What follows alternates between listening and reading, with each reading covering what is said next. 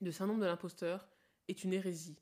Parce que tu es forcément, forcément un imposteur, puisque tu commences au début et tu prends des chemins de traverse et tu viens et tu dis c'est moi que voilà et tu peux pas vraiment expliquer pourquoi tu sais ce que tu sais. Tu vas à l'instinct. Assume, t'es un imposteur à la limite, tu vois. Hello et bienvenue sur le podcast Si je peux, tu peux. Moi, c'est Molima. Je suis une ex people pleaser, dépendante affective et disons-le franchement, angoissée de la vie.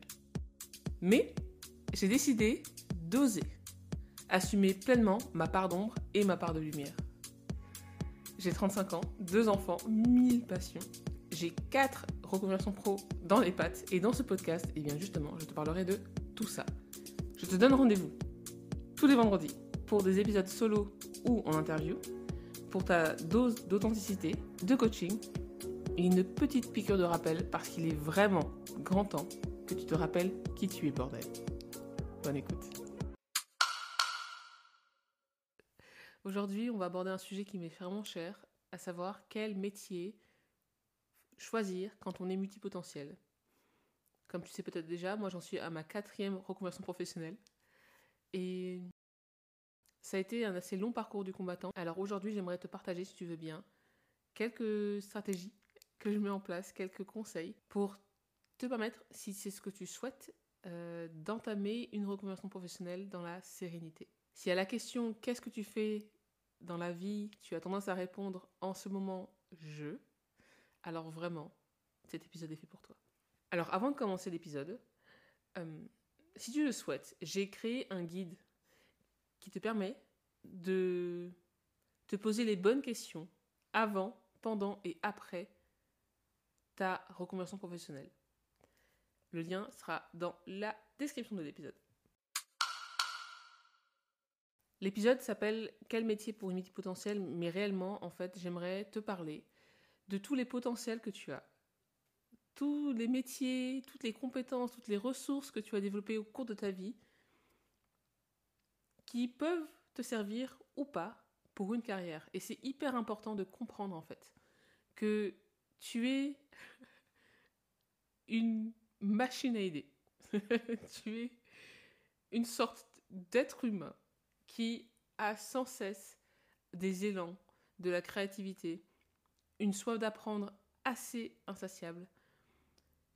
Et parfois on peut tomber dans des écueils, parce qu'on ne sait pas trop en fait où mettre euh, la balance entre les compétences que je développe pour mon plaisir et les compétences que je développe pour gagner ma vie.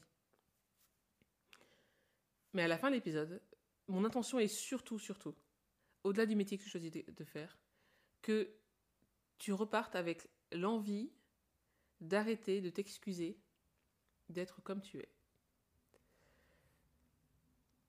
Personnellement, je crois que j'en ai pris conscience il y a un peu plus d'un an, quand j'ai décidé de prendre des cours de piano. Il faut savoir qu'à l'époque, euh, ça faisait des mois et des mois, voire des années, que l'idée me, me trottait dans la tête et je n'osais pas sauter le pas. J'en ai parlé à une copine qui m'a dit euh, Non, mais tu sais, Molima, euh, t'es maman solo, tu as du boulot, t'as aussi une vie sociale, et c'est pas vraiment possible en fait de rajouter un hobby en plus. Et je l'ai un peu cru au début, tu sais, je me suis dit Bon, bah, peut-être que c'est pas raisonnable, peut-être que vraiment à 30 ans passés, il faudrait mieux que je range mes idées dans le placard et que je vive une vie un peu normale, avec des guillemets. sauf que ça me revenait tout le temps. J'avais vraiment, vraiment, mais vraiment très envie d'apprendre à jouer de cet instrument. Et puis ce qui s'est passé, comme dans ma vie en général, c'est que j'ai quand même fait ce que je voulais. à savoir que je me suis dit, je me suis demandé ce serait quoi le pire, tester et me rendre compte que c'est pas un truc que je me fais kiffer, ou écouter les gens, écouter ce qu'ils pensent et euh, peut-être avoir des regrets ou passer à côté d'un kiff en fait. C'est pas parce que je fais les choses que j'ai pas honte. Hein. Oh, ou peur. Tu sais, en général, je le fais, j'ai quand même la, peur au ventre. Et donc j'ai passé le pas de la porte de, ça s'appelle la Maison du Piano euh, à Lille, et je suis allée les voir et je leur ai dit bonjour, je souhaite apprendre le piano. Euh, est-ce que je peux louer un piano chez vous? Et effectivement, je suis partie, je suis repartie avec un, un piano euh, Yamaha, un, petit, clavier. et après, mon intention c'était d'apprendre sur YouTube, tu sais, taper, taper sur tes touches. Et puis très vite, je me suis rendu compte que en fait, je me sentais limitée parce que oui, j'arrivais à faire la musique, à, faire des sons comme ce que je voyais dans les vidéos, mais je n'avais pas du tout euh, je comprenais pas vraiment ce que je faisais, je, je faisais plus du mimétisme, tu vois. Et je me suis dit, mais en fait, c'est quoi mon intention? Et là, je me suis rendu compte que moi, ce que je voulais vraiment au fond de moi, c'était de jouer comme, euh, bah, comme les personnes que, dont j'admire le travail, en fait, comme les pianistes que j'écoute euh, régulièrement, sans prétention, hein, juste c'est mon kiff, en fait. Et du coup, je me suis dit, ok, mais pour faire ça, qu'est-ce qu'il me faut? Et donc, j'ai compris qu'en fait, euh, bah, j'allais devoir apprendre à lire la clé de sol comme j'ai déjà fait de la musique avant, je savais lire la clé de fa, mais il fallait quand même que j'apprenne à lire la clé de sol et lire les deux clés en même temps, ce qui est une gymnastique en soi. Et aussi, bah, je suis allée prendre des cours en fait, je suis allée dans une école de musique. Et si je raconte tout ça, c'est parce qu'en fait, à chaque fois, à chacune de ces étapes-là, j'ai dû me rappeler de pourquoi je faisais les choses. Et c'est un peu ce qu'on va voir aujourd'hui. Parce que moi, ce qui me guide, ma lumière à moi, c'est mon kiff ultime. Et quand j'arrive à jouer un morceau de piano, à peu près comme, comme ça devrait sonner. Euh, ou récemment, là, en juillet, j'ai fait une audition de piano, donc j'ai joué devant une vingtaine de personnes. Et quand j'y arrive, ce travail, cette recherche d'améliorer le son et d'avoir des cours avec ma prof, tout ça, c'est mon kiff à moi, c'est mon kiff ultime, c'est ma vie riche. Et jamais je serai prof de piano, c'est pas l'idée. Mais c'est pour autant une compétence que je développe plus ou moins tous les jours, ça dépend de ma motivation. Mais que ce soit par provocation, par kiff, par rébellion, par rage, pitié, fais ce qui te fait kiffer dans la vie en fait. Ce sera le fil rouge de l'épisode. On y va? Ouais. Quand j'étais petite, qu'est-ce que tu répondais quand on te demandait ce que tu voulais faire plus tard? Moi personnellement, j'ai mes métiers ont toujours changé. Je voulais être juge pour enfants, je voulais être euh, écrivain beaucoup, ça s'est resté, ça revient d'ailleurs. Je voulais être sage-femme, je voulais être médecin légiste, ne me demande pas pourquoi. Une des caractéristiques de la multipotentialité, du haut potentiel, de tout ce que tu veux. Moi, j'ai pas fait de test QI, donc je peux pas me mettre dans la case HPI ou HPE, mais toujours est-il que quand je lis des descriptions de plein de sources différentes, je me retrouve toujours dans cette idée-là, à savoir que je vis passionnément. Ce qui m'anime, c'est d'apprendre, d'apprendre, d'apprendre, d'apprendre, d'apprendre, et un sujet on, en amène un autre. Et si t'es pareil que moi, il est assez improbable que tu aies envie de ne faire qu'un métier, à moins que vraiment tu aies réussi et j'espère qu'en écoutant les épisodes de podcast, tu vas pouvoir réveiller ce feu, mais que tu aies réussi à éteindre en fait tes passions. Ce que j'imagine être une douleur pour toi. Je ne dis pas ça à la légère. Parce que pendant longtemps, moi, j'ai cru que j'allais être coincée dans une carrière qui ne m'intéressait pas du tout. Et je pensais que je n'avais pas de passion, je pensais que je n'étais pas curieuse. C'est dire à quel point je ne me connaissais pas. Donc, comme toute multipotentielle, multipassionnée qui se respecte, j'ai mille passions. Je crois que vraiment, j'ai beau chercher, hein, je crois que tout me passionne à part peut-être la plomberie. Et j'avais peur pendant très longtemps de passer pour quelqu'un de trop. J'avais très très peur des autres et je me cachais dans mon, dans mon coin. J'avais aucune confiance en moi, aucune estime de moi. Et au début, quand j'ai commencé à faire un travail de guérison, je suis allée à l'autre opposé, à savoir que j'avais trop confiance en moi et j'étais trop dans l'ego et du coup je me, je me, pensais là sur ma montagne là de, de haute potentialité, hein, à regarder des autres, les petits manants là, le commun des mortels, et euh, me dire nanana, je suis mieux que vous. Sauf que dans les deux cas, c'est extrêmement isolant en fait. C'est même nul. It sucks balls. Et donc, tout mon travail là que je fais depuis six mois, c'est de réajuster. De dire, je ne suis ni meilleur ni pire que n'importe qui, je suis juste moi. Et comment je peux faire moi, Molima, pour exister pour avoir plein de métiers différents, pour avoir plein de compétences différentes? Comment je fais pour me donner le droit d'être juste moi? Eh bien, pour répondre à cette question, en fait, j'ai commencé à observer la personne que je suis quand personne ne m'observe, justement. J'habite donc euh, avec mes enfants, seule avec mes enfants, sauf quand ils sont chez leur père. Et je travaille de chez moi. Et donc, je passe beaucoup de temps toute seule. Ce qui est vraiment chouette parce que quelque part, j'apprends à me connaître aussi. Et du coup, je regarde un peu ce que je fais euh, tous les jours. Et ce qui me fait le plus kiffer dans ma life, vraiment, c'est bien faire ce que je fais là, enregistrer un épisode de podcast, faire des recherches pour te donner du contenu de qualité, euh, lire des livres sur le sujet, apprendre à jouer du piano. J'ai plein d'activités manuelles en cours. Là, j'ai un projet de broderie, j'ai, euh, je vais faire de la couture tout à l'heure quand j'aurai terminé de monter l'épisode. Je parle plusieurs langues, quatre en l'occurrence. La psychologie m'intéresse, la théologie m'intéresse vraiment, et du coup, j'observe cette personne-là qui évolue dans son univers toute seule. Et j'essaye autant que faire se peut, d'être toujours cette personne-là. Ce qui veut dire aussi que quand je commence à apprendre de nouvelles compétences, comme par exemple la couture, tu vois, j'ai, j'ai commencé à coudre euh, chez moi il y a 10 ans, et je suis allée à l'école pour ça. Et très vite, je me suis rendu compte que vraiment, ça ne me plaisait pas de travailler en entreprise, de gagner ma croûte en cousant.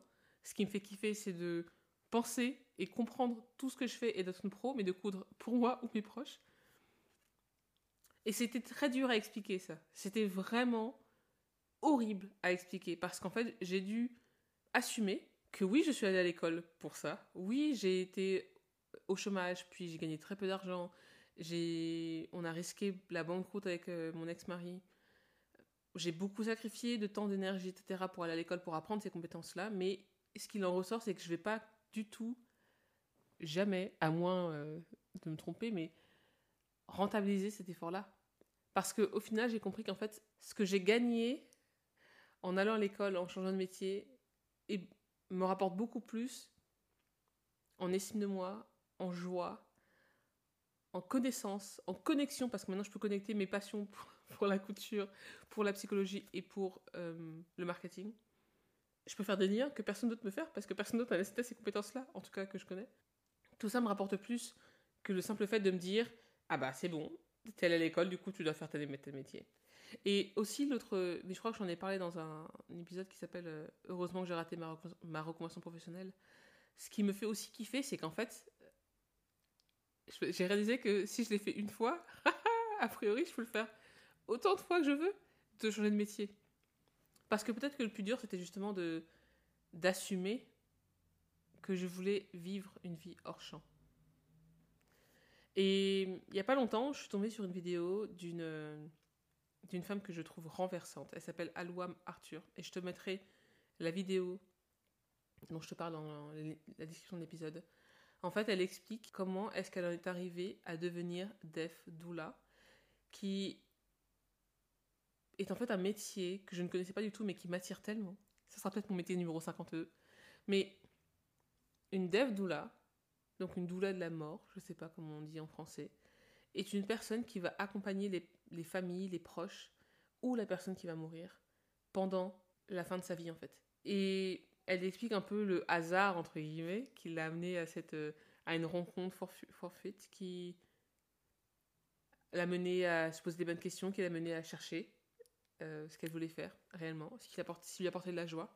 Et en fait, elle, dans cette vidéo-là, elle raconte que pour elle, tout le travail qu'elle fait avec les personnes qui s'apprêtent à mourir, c'est de réconcilier la version d'elle qu'elles sont maintenant, à l'instant présent, et la version d'elle qu'elles souhaitent rencontrer quand elles vont mourir, en fait, sur leur lit de mort. Et moi, ce que je t'invite à faire, parce que bien sûr qu'on ne sait pas quand est-ce qu'on va mourir, c'est pas l'idée d'être morbide, hein, vraiment, mais ce que je t'invite à faire, c'est d'imaginer, ok, maintenant, tu, à l'heure où tu écoutes ce podcast, qui est-ce que tu es? Fais un peu d'état des lieux, si tu le peux. Et pense aussi à la personne que tu veux être, je te le souhaite le plus tard possible, sur ton lit de mort. Qui est-ce que tu veux être? Avec qui est-ce que tu veux être? Quel genre de relation tu veux avoir? Quel genre de passé tu vas avoir vécu? Et de regarder un peu l'espace qui se trouve entre les deux versions de toi. Et de te poser la question suivante. Qu'est-ce que tu dois faire J'insiste sur le doit faire pour être en paix avec ces deux versions. Aloua Arthur partage ensuite sa philosophie de vie qui me touche beaucoup personnellement parce que c'est un peu ce que je souhaite et ce que je fais déjà au quotidien.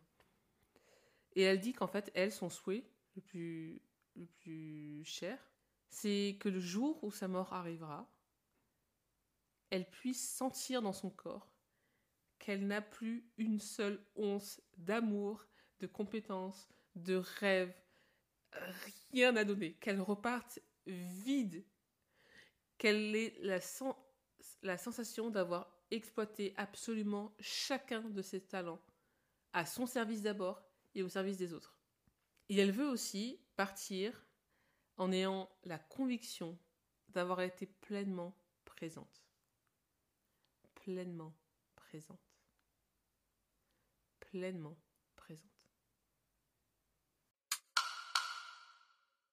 Alors, moi, ce que je te propose, c'est Quand tu penses au métier que tu voudrais exercer, oui, il y a des techniques euh, hyper bien léchées hein, que je vais te donner, d'ailleurs. Quand tu penses au métier que tu voudrais exercer, au au pluriel, on va pas se mentir, j'aimerais que tu inclues justement cette vision un peu plus large que le simple bilan de compétences, que le simple état des lieux des métiers que tu as faits, des compétences que tu as développées, des ressources, de tes passions, etc. Tout ça, c'est hyper important. Mais j'ai aussi l'impression, j'ai aussi la conviction profonde que ce que tu veux vivre à la fin de ta vie, et ce que tu veux vivre maintenant, et comment tu réconcilies les deux parties, est d'autant plus important. Je dis souvent, hein, en rigolant, que moi, ce que je suis venue faire sur Terre, c'est créer le CV de ma vie, et c'est vraiment ce que je fais. J'ai exercé plein de métiers différents, et, et je sais que tout fera sens à la fin. Parce que ce qui me guide, c'est ma joie, en fait. C'est ma, ma joie de développer des campagnes marketing. Je trouve ça vraiment kiffant. De comprendre comment la psyché humaine fonctionne et comment, euh, sur, avec quel slogan je peux attirer le plus de clients. C'est vraiment un kiff. C'est aussi ma joie de coudre des vêtements. C'est ma joie d'être euh, assistant de direction et de soutenir la vision de quelqu'un et de donner euh, tout mon cerveau et toute ma capacité pour alléger un dirigeant. Et c'est aussi ma joie d'être coach de vie. C'est ma joie d'être podcasteuse. C'est ma joie d'être euh, thérapeute bientôt, parce que je vais me former à ce métier. Et après, je sais pas, parce que là, je te dis dev doula, mais ça se trouve, je vais faire des rencontres plus tard et je vais vouloir changer de métier, j'en sais rien, tu vois. Donc, encore une fois, le guide pour te poser les bonnes questions, hein, et il y a aussi des questions sur les compétences, etc., se trouve dans la description de l'épisode. J'ai envie de te parler maintenant de l'importance de trouver des personnes dans ton entourage ou sur les réseaux sociaux qui ont une vie à laquelle tu aspires. C'est hyper important quand tu te lances dans un projet aussi gigantesque qu'une reconversion professionnelle parce que c'est pas petit, c'est pas simple, c'est pas facile. C'est même fastidieux de changer de métier. Pourquoi c'est fastidieux? Parce qu'en fait, tu vas être confronté à plusieurs sources de doute. Déjà, à tes propres euh, craintes. Parce qu'il faut s'avouer, en fait, qu'on s'est peut-être trompé, entre guillemets. Qu'on n'est pas là où on voudrait être. Et il faut s'avouer que on a envie de, faire différemment que les autres. Et ça, c'est déjà assez dur. Ensuite, ensuite, tu en parler à tes proches. Et tu vas devoir résister très très fort à leurs doutes, à leurs projections à leurs euh, paroles peut-être euh, culpabilisantes, peut-être décourageantes. ça, c'est encore une fois pas facile. Et ensuite, avant de te lancer, tu vas devoir t'assurer de pouvoir justement assurer ta survie en fait, pendant que tu changes de métier. Et ensuite, il faut retourner à l'école, il faut recommencer de zéro, il faut accepter d'être potentiellement nul à chier au début, et ça, l'ego, euh, il n'est pas, pas. Et c'est pour ça qu'en fait, tu as réellement besoin de personnes qui ont déjà fait ce parcours-là. Tu as besoin de voir, en fait, si tu veux, concrètement, dans le fond de ton âme, et d'être convaincu, d'en être vraiment imprégné de ces personnes-là qui ont la foi, qui ont la foi en eux, qui ont non seulement cru en leur rêve, mais qui ont tout fait pour le réaliser, tu vois si c'est possible de leur parler dans la vraie vie, encore mieux, mais si tu peux ne serait-ce que lire un de leurs livres ou écouter, l'écouter parler en podcast ou regarder des vidéos YouTube de ces personnes-là, c'est vraiment hyper important. Et surtout, ce qui est important pour moi, en tout cas, quand je, quand je cherche des gens comme ça qui ont des fous, des, des, des fous doux, des doux fous, je ne sais pas, j'ai besoin en fait de les voir en train de travailler et de ressentir, c'est très étrange ce que je vais te dire, mais j'ai besoin de ressentir la joie que, ça leur procure en fait, de faire leur nouveau métier. J'ai envie d'entendre comment ils voient les choses maintenant. Ça, ça me donne du courage. Quand je te dis qu'il faut aussi que tu testes, bien sûr, que tu ailles faire un, un test métier, que tu apprennes et que tu acceptes d'être nul début, j'ai envie de, de souligner le propos en te partageant ma plus grande source d'angoisse encore maintenant. Hein. Ma plus grande source de FOMO. FOMO, c'est l'abréviation de Fear of Missing Out en anglais. qui est la peur de rater quelque chose, de passer à côté de quelque chose. Et moi, cette angoisse-là, professionnellement bien sûr, je l'ai à chaque fois que j'ouvre LinkedIn. Ça fait. Waouh, ça fait six ans maintenant que j'ai quitté le monde corporate. Et là, il n'y a pas longtemps encore, je voyais euh, le poste d'une personne euh, avec qui j'ai travaillé, qui était dans mon équipe marketing et à Berlin, et j'ai vu le poste qui disait euh, aider machin à célébrer ses 9 ans chez Babel, l'entreprise dans laquelle j'ai travaillé jusqu'en 2017. Et je me suis dit, punaise, mais elle est senior, elle est je sais pas quoi, elle est. Elle, est, elle doit trop, bien payée parce que tu gagnes bien ta vie quand tu es marketing manager comme ça. Euh, je me disais, oh là là, elle a grévé les échelons, elle doit parler aussi, oh, elle donne trop cool, machin. Et j'avais vraiment, vraiment un faux mot. Hein. Je m'étais dit, mais, mais punaise, mais voilà, j'ai raté ma vie, voilà, c'est sûr, c'est sûr, j'aurais dû rester sur place, j'aurais été heureuse, etc. Et pendant quelques secondes, en fait, je, commence à me culpabiliser d'avoir quitté ma carrière officielle. Je commence à douter de ce que je fais parce que j'ai pas encore les résultats euh, que je souhaite puisque je débute dans ma carrière de coach. C'est très très dur de regarder les autres évoluer, alors que moi, en fait, tout le travail que je fais, il est en grande majorité interne. Et ça, personne ne le voit, en fait, à part moi et quelques personnes dans ma vie, ou peut-être toi, parce que tu vois, des gens me disent souvent que je parais être douce et calme, mais ça, c'est le fruit de mon travail intérieur. Mais je peux pas payer mon loyer avec, euh, avec du calme. c'est pas tangible. Et du coup, quand, ouais, quand je suis dans les périodes de doute, etc., je, regarde quand même. Enfin, ça m'arrive pas non plus souvent, hein, je veux pas non plus me, faire du mal, mais ouais, ça, ça, fait, ça fait bizarre. Je, je vais pas te le cacher, full disclosure, c'est pas facile. J'ai la chance de pouvoir du coup faire plusieurs métiers différents, donc du coup je peux me permettre un peu de, de, de, de changer de casquette quand je le veux, mais, mais l'angoisse de, de créer un métier qui soit vraiment complètement hors champ et de voir les autres évoluer, elle est, elle est parfois encore bien présente. Et c'est juste quelque chose avec lequel il faut que je deal. Mais je, sais aussi, et je me rappelle, de l'angoisse que je ressentais il y a sept ans du coup, parce que je me suis barrée après avoir eu ces, ces débuts d'angoisse, où je me faisais chier, où je savais que je n'étais pas à ma place. Et là, elle est bien réelle, cette angoisse-là, aussi, tu vois. Ensuite, pour changer de métier, pour choisir un métier qui te correspond vraiment et qui te fait kiffer, parce que c'est le but de la manœuvre, on n'est pas là pour s'emmerder sur Terre, il faut que tu acceptes d'être balèze dans plein de domaines différents, sans pour autant pouvoir, un, le monétiser, et ensuite, deux, le prouver. Quand on est multipotentiel, à savoir couteau suisse, j'ai des compétences, par exemple, en montage d'épisodes. Personne m'a appris à monter des épisodes, mais le fait est que je sais faire, parce que j'ai appris, ok? Et ça, je le mets même pas sur un CV parce que je sais pas comment je peux pouvoir. Euh, je, sais qu'il y a des gens sur Terre, notamment des recruteurs, qui ont besoin que tu leur dises euh, je suis expert dans tel ou tel domaine. Sauf que moi, je suis expert dans le domaine de l'apprentissage, en fait. Je suis expert dans le domaine de, de je teste et je vois si ça me fait kiffer. Je suis domaine dans le fait de d'être motivée et motivante, en fait. Et je peux pas toujours justifier mes compétences et c'est vraiment très très dur. Mais j'accepte ça aussi et j'espère que tu vas accepter toi aussi, d'être juste hyper balèze dans plein de domaines différents. Mais tu peux aussi trouver des moyens de te vendre, punaise. Tu peux aussi trouver des moyens d'écrire ton histoire, puisque tu es balèze là-dedans, peut-être. Tu peux aussi, et si tu ne l'es pas, ben, demande à des personnes qui te connaissent et qui te soutiennent et qui, te sont proches, comment elles te voient, pour pouvoir mettre ça aussi en avant. Parce que c'est ça, en fait, de tout. C'est pas tant de suivre les rails, et là, c'est la marketeuse qui te parle. C'est de mettre tes compétences en avant. Parce que c'est toi le produit quand tu changes de métier, quand tu te vends auprès d'une entreprise, quand tu te vends auprès d'un client. C'est toi le produit. Donc comment est-ce que tu te mets en avant toi? Tu as besoin de jouer, de tester, de découvrir, de tirer des leçons de ton passé, de faire des liens et des connexions. Et c'est pour ça que les gens sont attirés vers ton cerveau hyper génial. Mets ça en avant, s'il te plaît.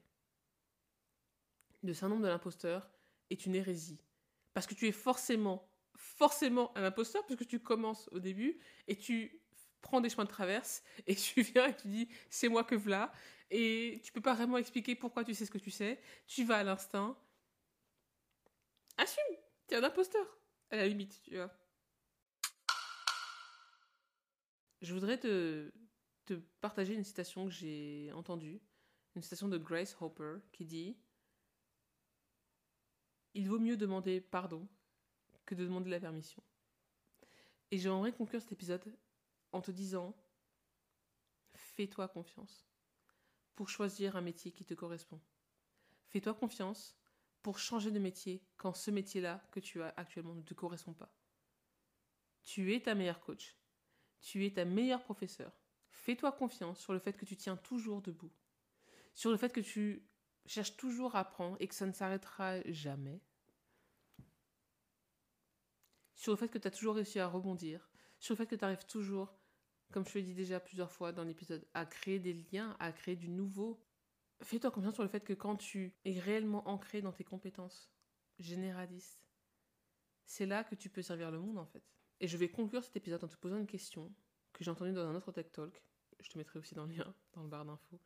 Dans, lequel cette dame-là parle de. Elle est à la fois médecin, écrivain, euh, elle participe à des, à des, à des, des, concours de slam en Afrique du Sud. Elle est absolument mind fucking blowing. Cette femme s'appelle Kateko Masinga. Et quand je l'ai vue, je me suis encore dit oh là là, je ne suis pas seule dans cette galère. Nous sommes tellement, nous sommes légion. Et elle, elle, elle personnifie cette essence-là que je voudrais que tu, que tu aies quand tu vas te vendre, quand tu vas chercher à changer de métier. Et elle te pose la question, enfant, quand on te demandait quel métier tu voulais exercer, quelle aurait été ta réponse? Et pourquoi pas tout Et c'est la fin de l'épisode. On a vu beaucoup de choses aujourd'hui. On a vu notamment comment faire la paix avec ton côté multipotentiel, multipassionné. On a vu comment tu peux choisir un métier qui te correspond. On a vu ensemble aussi comment tu peux accepter d'être vulnérable, accepter d'être un potentiel imposteur, même si j'aime pas trop ce mot. On a vu ensemble euh, comment concilier la personne que tu es maintenant et la personne que tu voudrais être à la fin de ta vie. Comment tu peux chercher l'inspiration en dehors de toi, auprès de personnes qui ont déjà obtenu les résultats que tu souhaites obtenir. On a vu ensemble comment se préparer à avoir un faux mot, avoir une peur de rater sa vie, de pas faire comme tout le monde. Et enfin, on a vu euh, en résumé que tu as déjà tout en toi pour réussir ta ou tes carrières. Et que le monde est vraiment beaucoup plus beau quand les personnes comme nous, notamment, arrivons à nous faire confiance je te le redis, mais si tu veux aller plus loin et découvrir comment tu pourrais entamer une reconversion professionnelle dans la sérénité, il y a un guide gratuit que tu peux obtenir en cliquant sur le lien dans la description de l'épisode. C'est la fin. Si personne ne te l'a dit encore aujourd'hui, laisse-moi te dire, ah là là, combien je t'aime, que je te soutiens, que je te vois, que je t'encourage. Et je le répète, hein, tu as déjà tout en toi pour te créer la vie qui te fait kiffer. Alors, s'il te plaît, prends soin de toi, et de tes rêves. Je te retrouve vendredi prochain.